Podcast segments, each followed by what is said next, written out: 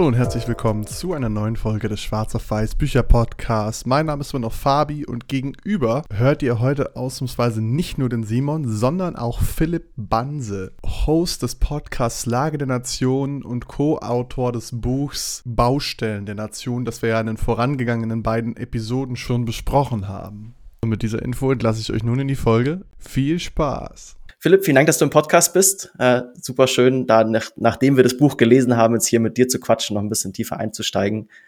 Danke für deine Zeit. Ja, danke für die Einladung. Freut mich hier zu sein. Ähm, vielleicht so ein bisschen als erstes, ich, gut, ich gehe mal davon aus, ihr habt das eure ganze Buch heute, das hast du jetzt ganz oft gehört und beantwortet, aber vielleicht auch für unsere Hörer.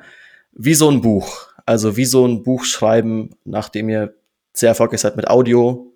Na, da gibt's halt mehrere Gründe. Ne? Wir haben halt diesen Podcast jetzt seit sechs, sieben Jahren gemacht und da sind halt so ein paar Themen auch aufgelaufen, von denen wir dachten, das müsste man mal tiefer beleuchten. Das ist so das eine.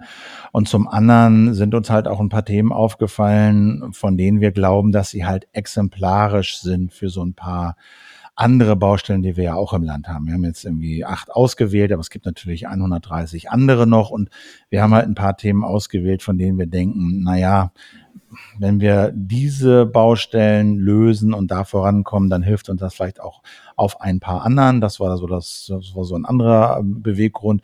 Und der dritte war, dass irgendwann auch Verlage kamen und die irgendwie das so vorgeschlagen haben auf eine Art und Weise, wie man das organisieren kann, ohne dass der Podcast leidet. Denn das war ja immer so die größte Sorge, dass wir sagen, wir haben jetzt dieses Buch an der Backe und äh, wollen aber eigentlich den Podcast machen. Das müssen wir irgendwie organisiert kriegen. Und das hat sich dann irgendwann so ergeben und dann haben wir gesagt, okay, dann machen wir das jetzt mal.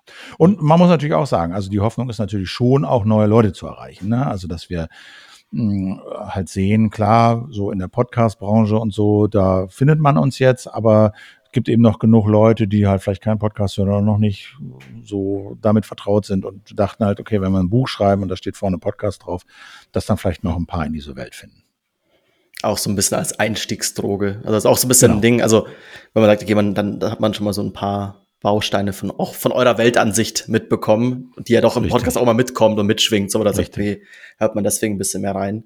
Ähm, wie, wieso meinst du Leiden? Also was wäre das, was wäre die Gefahr gewesen? Da sagst okay, ihr müsst irgendein Prosabuch schreiben, was sehr, sehr viel Zeit kostet oder um inhaltliche Doppelungen? Nee, also wirklich Zeit. Also Zeit, dass wir, also dieser, diesen Podcast zu machen, das ähm, braucht halt Zeit. Also das braucht Zeit für Lesen, Diskutieren, Nachdenken, Recherchieren, Töne sammeln. So, das ist nicht so, dass wir hier irgendwie äh, vier Tage die Woche rumsitzen, nicht was wir wissen, was wir machen sollen und dann sagen wir, okay, dann schreiben wir mal ein Buch. Sondern das ist schon echt viel Arbeit und, und natürlich unser Kernprodukt, unser, auch das, was Spaß macht und so. Und das sollte nicht leiden im Sinne von, wir machen da so Fehler oder auf eine Arschbacke oder ne, irgendwie so müssen da Abstriche groß machen, inhaltlich, zeitlich. Das wollten wir eigentlich um jeden Preis vermeiden. Und mhm. ähm, ja, das war nicht ganz einfach, aber ich glaube, wir haben es einigermaßen hinbekommen. Mhm. Jetzt bist du Journalist und hast auch da schon einen langen Background. Was war trotzdem das, wo du sagst, okay, das hat dich am meisten überrascht, was doch am meisten Zeit gekostet hat, was am schwierigsten vielleicht auch da für dich persönlich irgendwie war mit diesem Buch? Also, sagen wir mal so, dieser ganze Overhead, der da so dranhängt, ne, der war schon überraschend. Ich ahnte, dass ein Buch schreiben länger dauert, als ein Buch zu schreiben. Ne, das hört man ja auch von Freunden und Kollegen, aber ich habe mir nicht so en Detail ausmalen können, was das denn jetzt so konkret sein soll, was so über das Schreiben hinaus noch so viel Arbeit macht. Und das ist natürlich dieses A, feilen am Text und B, auch diese ganzen Schleifen, die so ein Text macht.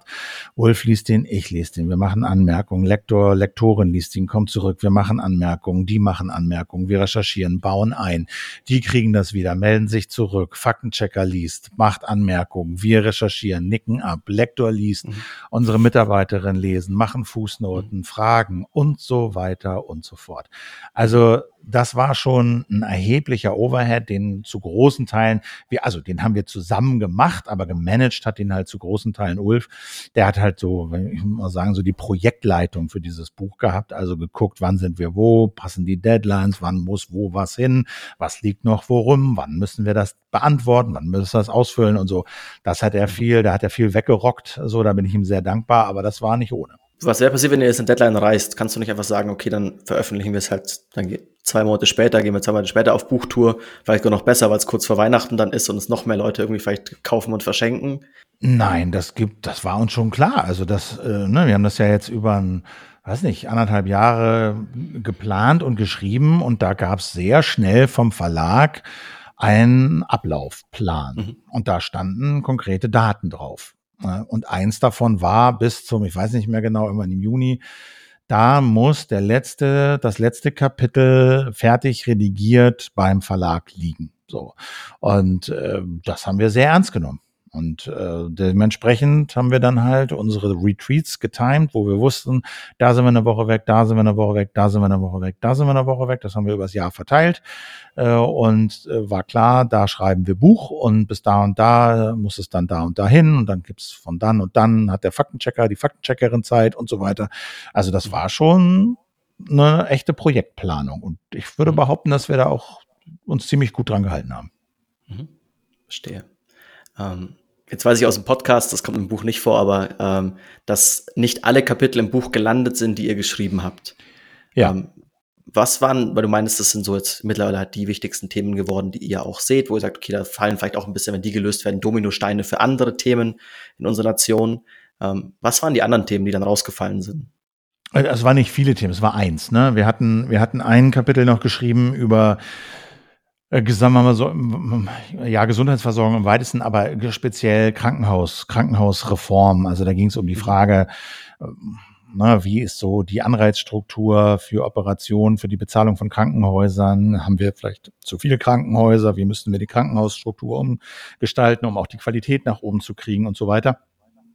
Das war auch im Prinzip fertig, aber da hat der Verlag dann gesagt, es wird zu lang alles. Also wir müssen, wenn das Buch zu dick ist, dann ist es zu dick, dann ist es irgendwie unattraktiv und so.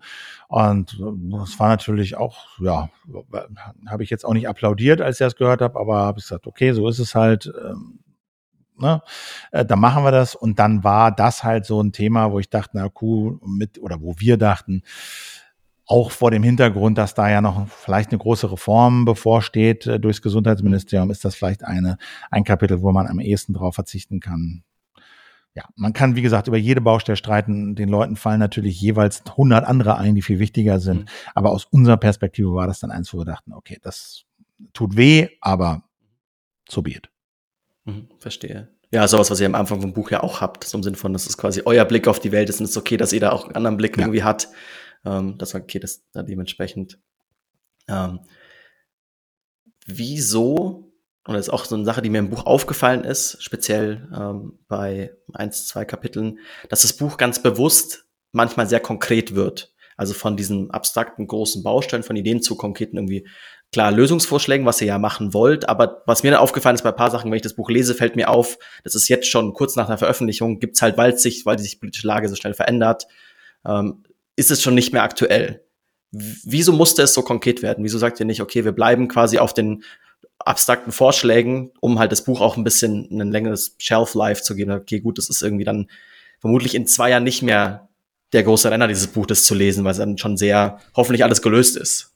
Ja, gut, also das wäre natürlich schön, wenn diese ganzen Baustellen in zwei Jahren gelöst sind. Da wäre ich der Letzte, der äh, unserem Buch dahinterher weint, weil es jetzt äh, so veraltet ist ich finde, das ist einfach journalistisches Handwerk, dass man mhm. diese komplexen Themen, ja, die so schwer zu verstehen sind zum Teil und eben meistens sehr abstrakt geschildert werden, wirklich mal konkret macht, weil es eben hilft, die Sachen zu verstehen. Ne? Und im Krankenhauskapitel war das auch so, haben wir uns auch reingefräst und um wirklich das mal zu verstehen, denn du kannst Sachen nur konkret machen, wenn du sie auch verstanden hast.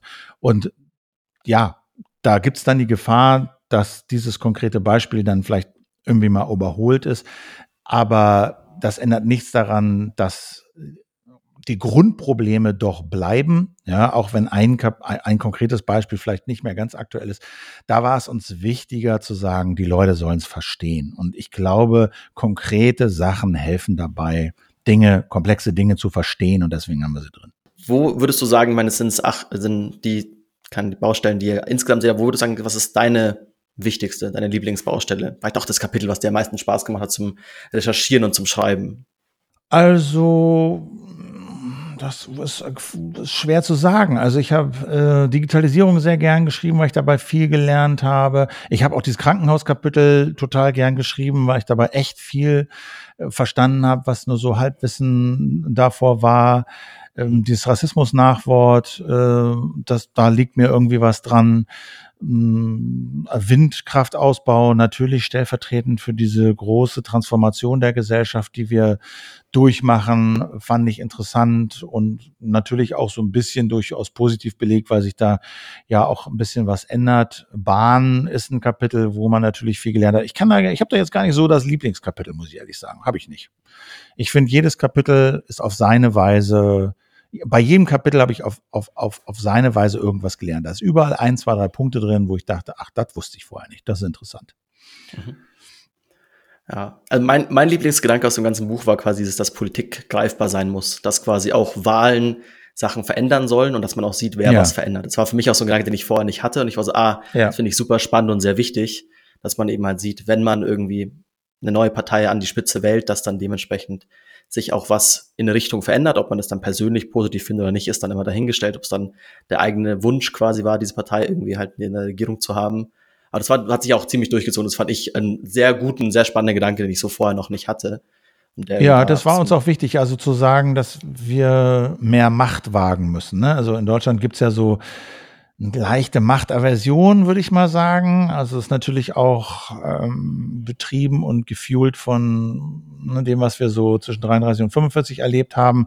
Sehr große Machtkonzentration, äh, Diktatur, industrieller Massenmord, weil der Zentralstaat so stark war. Und da haben wir uns dann äh, nach dem Zweiten Weltkrieg halt sehr darauf konzentriert, Macht möglichst breit zu verteilen, Föderalismus, Bundesrat und so. Und mir scheint jetzt das in vielen Bereichen doch ein bisschen zu weit gegangen zu sein, so dass eben manchmal nicht mehr zu erkennen ist.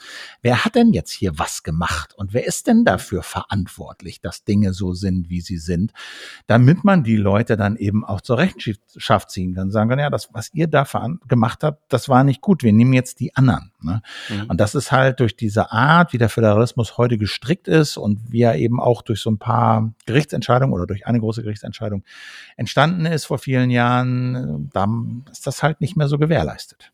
Mhm. Gerade zu dieser großen Gerichtsentscheidung habe ich auch noch eine konkrete Frage quasi. Also die Hörer haben ja die beiden Folgen davor schon gehört, quasi zum, auch wo wir das auch groß besprochen haben, wo es gerade das Bundesverfassungsgericht quasi entschieden hat, wenn ein Satz quasi in einem Gesetz äh, die Länder betrifft, dann ist es ein zustimmungspflichtiges Gesetz, was mittlerweile 40 Prozent der Gesetze dann zu zustimmungspflichtigen ja. Gesetzen macht den Bundesrat.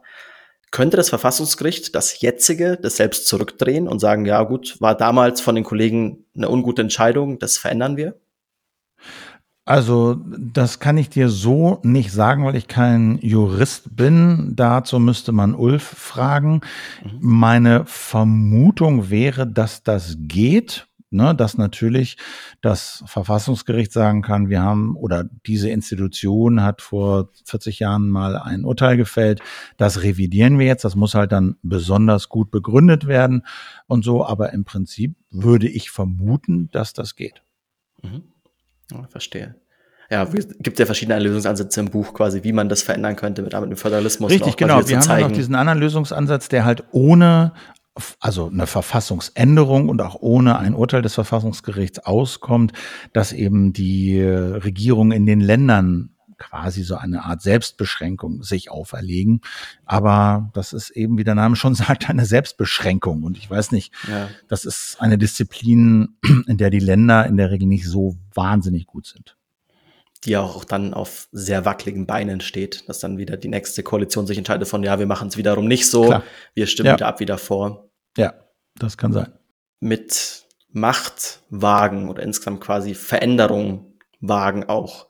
Ist das ein Anspruch an das Buch? Ist das für euch ein Anspruch, zu sagen, hey, wir wollen damit, also am Ende klar, man macht mit allem, ich glaube, mit jeder Kommunikation menschlichen ist irgendwie, wird am Ende Meinung und Politik gemacht. Ähm, aber war das, ist das ein Anspruch an das Buch zu sagen, okay, wir wollen damit potenziell in zwei Jahren auch irgendwie Mehrheiten, was heißt beeinflussen, aber quasi Menschen Wissen an die Hand geben, da Sachen zu verändern? Naja, klar, also, wie soll ich sagen? Also, wir haben das Buch natürlich A geschrieben, weil wir selber was lernen wollten, weil wir Dinge verstehen wollten, weil wir Themen hatten, die wir wichtig finden und weil wir auch gesehen haben, ja, da gibt es substanzielle Probleme, aber es gibt auch wirklich gute Lösungsideen. Die haben wir uns nicht ausgedacht, sondern die liegen da. Die hat die Wissenschaft hervorgebracht. Die haben auch Politiker, Politikerinnen hervorgebracht. Man muss sie halt nur umsetzen. Und das war schon die Idee, A, Handelnden Ideen an die Hand zu geben, zu sagen, Leute, vergesst nicht, es gibt da gute Ideen, da, die kann man umsetzen, mit denen kann man arbeiten, aber auch Wählenden an die Hand zu geben, zu sagen, ja, wie sieht's denn aus mit A, wie sieht's denn aus mit B, liebe Politik? Da gibt's doch konkrete Ideen, wie steht ihr denn dazu? Das war schon die Idee, einfach diesen Betrieb zu füttern und daran zu erinnern, dass es nicht nur Probleme, sondern auch Lösungsideen gibt. Und natürlich würde uns das freuen, wenn der oder die eine oder andere das irgendwie aufgreifen würde und sich dann tatsächlich etwas verändert. Klar. Mhm. Gibt's Bücher, die du privat gelesen habt, die ihr zusammen auch irgendwie für den Podcast, vielleicht auch als für als Vorbild auf das Buch irgendwie gelesen habt in den letzten paar Jahren, wo du sagst, okay, da kommen ein paar von den Ideen her. Ich meine, in dem Buch sind sehr viele Quellen irgendwie verlinkt, auf verschiedene Artikel und so weiter. Aber gibt es was, wo du sagst, hey, wenn jemand sagt, mir gefällt dieses Buch, wo sollten die Personen weitermachen? Also How Democracies Die ist sicherlich so ein Buch, was gut, also wie Demokratien sterben, glaube ich, ist der deutsche mhm. Titel. Das war insofern inspirierend, als dass das Buch darauf hinweist, dass Demokratien nicht immer sterben durch Putsch, Militär, Krieg, Bürgerkrieg oder sowas, sondern dass Demokratien auch sterben, wenn die Kultur in ihnen verdörrt, sondern da sind, da ist dann noch die Oberfläche, die Fassade ist noch da. Es gibt auf dem Papier in der Verfassung noch die Gewaltenteilung. Es gibt auf dem Papier noch unabhängige Richter. Es gibt auf dem Papier noch eine Wahl oder Wahlen. Da werden Parlamentarier, Parlamentarierinnen gewählt. Es gibt auf dem Papier noch eine freie Presse. Dass das aber hinter dieser Fassade durchaus erodieren kann. Ja, man sieht das in den USA, man hat das auch in Polen gesehen, man sieht das auch in Ungarn. Das sind Länder, die auf dem Papier alles Demokratien sind. Wenn man sich aber die demokratische Praxis anguckt, so wie die Demokratie da gelebt wird, dann kann man schon ernsthaft Zweifel kriegen, ob das wirklich noch Demokratien sind, wie wir sie uns vorstellen. Und dieses Buch beschreibt eben, dass das eine durchaus fatale Sackgasse sein kann. Und das hat uns nochmal so dafür sensibilisiert, dass auch hier in Deutschland wir wirklich auf die Details achten müssen und nicht erst warten dürfen, bis hier, ja, irgendjemand um die Ecke kommt und sagt, Gewaltenteilung, das schaffen wir jetzt mal ab mit einer Verfassungsänderung, sondern die Gefahr für die Demokratie, die beginnt eigentlich schon viel, viel, viel eher. Und das ist sicherlich auch ein, ein, ein, sagen wir mal, ein, eine Triebfeder hinter diesem Buch, dass wir sagen, mhm. die Ungleichheit in der Gesellschaft ist so groß und wächst vor allen Dingen. Und das ist eine substanzielle Gefahr für die Demokratie, weil einfach viele Menschen nicht mehr das Gefühl haben, ich kann hier mit meiner Arbeit noch Vermögen anhäufen. Ich kann mir noch eine Wohnung kaufen oder so, wie das vielleicht vor 30 Jahren noch ging mit einem Gehalt eines Lehrers, einer Lehrerin. Das wird jetzt in Großstädten, ist das, würde ich sagen, fast unmöglich. Und die Leute sagen dann nicht, diese scheiß Demokratie, diese scheiß Demokratie. Und trotzdem, glaube ich, untergraben solche Prozesse, und das ist ja auch messbar, schon den Glauben daran, dass wir mit diesen demokratischen Prozessen wirklich Lösungen finden für Probleme und Gerechtigkeit herstellen können. Und wie gesagt, deswegen würde ich sagen, sind das Sachen, auf die wir aufpassen müssen. Mhm. Ja, gerade dieses Wohlstandsversprechen, ich glaube, ist auch, also finde ich auch ganz gutes Gegenbeispiel, was man irgendwie in China sieht, von ja, okay, da ist keine Demokratie. Ich glaube, die sind weiter entfernt davon als viele Länder der Welt oder ich, ähm, aber das ist auch so, dass viele Leute da wirtschaftlich aufsteigen, es eine, eine größer und größer werdende Mittelschicht gibt und es den Leuten eigentlich in diesem sehr unfreien Land doch teilweise wirtschaftlich sehr gut geht. Und das natürlich das System auch stützt. Und natürlich umgekehrt, man sagt, okay, die Leute haben irgendwie so ein bisschen dieser alte Spruch vom, von, von der Moral kommt das Fressen. So, wenn es den Leuten halt schlecht geht, man das Gefühl hat, von meinen Kindern geht es irgendwann nicht mehr besser als mir oder ich vielleicht gar nicht mal mehr so gut wie mir, dass man sagt, okay, gut, was, was interessiert mich das dann hier alles noch? Ja, wobei natürlich das ökonomische Wohlergehen nur eine Messebene ist. Ne? Du kannst natürlich, siehst du, an China, da geht's dann vielleicht vielen Leuten natürlich besser. Das ist, glaube ich, unbestritten, dass das System in den letzten Jahren Millionen Menschen aus der absoluten Armut geholt hat. Aber von Pressefreiheit, anderen bürgerlichen Freiheiten und so kann da halt nicht die Rede sein. Auch wirtschaftliche Freiheit ist extrem eingeschränkt. Wir kennen das Schicksal der Uiguren, also Menschenrechte spielen auch keine übergeordnete Rolle, möchte ich mal sagen. Also das ist ja das Schwierige auch an einer Demokratie, dass die Demokratie quasi ein Optimierungsversuch von diversen Faktoren ist. Ja? Also einfach nur ein System zu bauen, was ökonomisch erfolgreich ist, okay, schwer genug. Ja, China hat das lange gezeigt, dass das geht. Aber ist das die Optimierung, die wir haben wollen? Maximaler, maximales Wachstum, maximale Zahl von Leuten, die wir aus der Armut holen? Ja, okay, sicher nicht schlecht. Aber wenn dabei andere, alle fünf anderen Ebenen unter die Räder kommen, dann ist das in unseren Augen keine gelungene Optimierung. Und wir versuchen halt in so einer freiheitlichen Demokratie, wie, wie die, in der wir leben, eben noch mehr zu ermöglichen. Nicht nur maximalen Reichtum für ein paar Leute oder vielleicht auch für viele, sondern eben auch noch Pressefreiheit, bürgerliche Freiheiten, vielleicht auch eine gerechte Verteilung des Wohlstands und solche Sachen. Und das ist natürlich komplex und lässt sich in totalitären Systemen in der Regel nicht erreichen.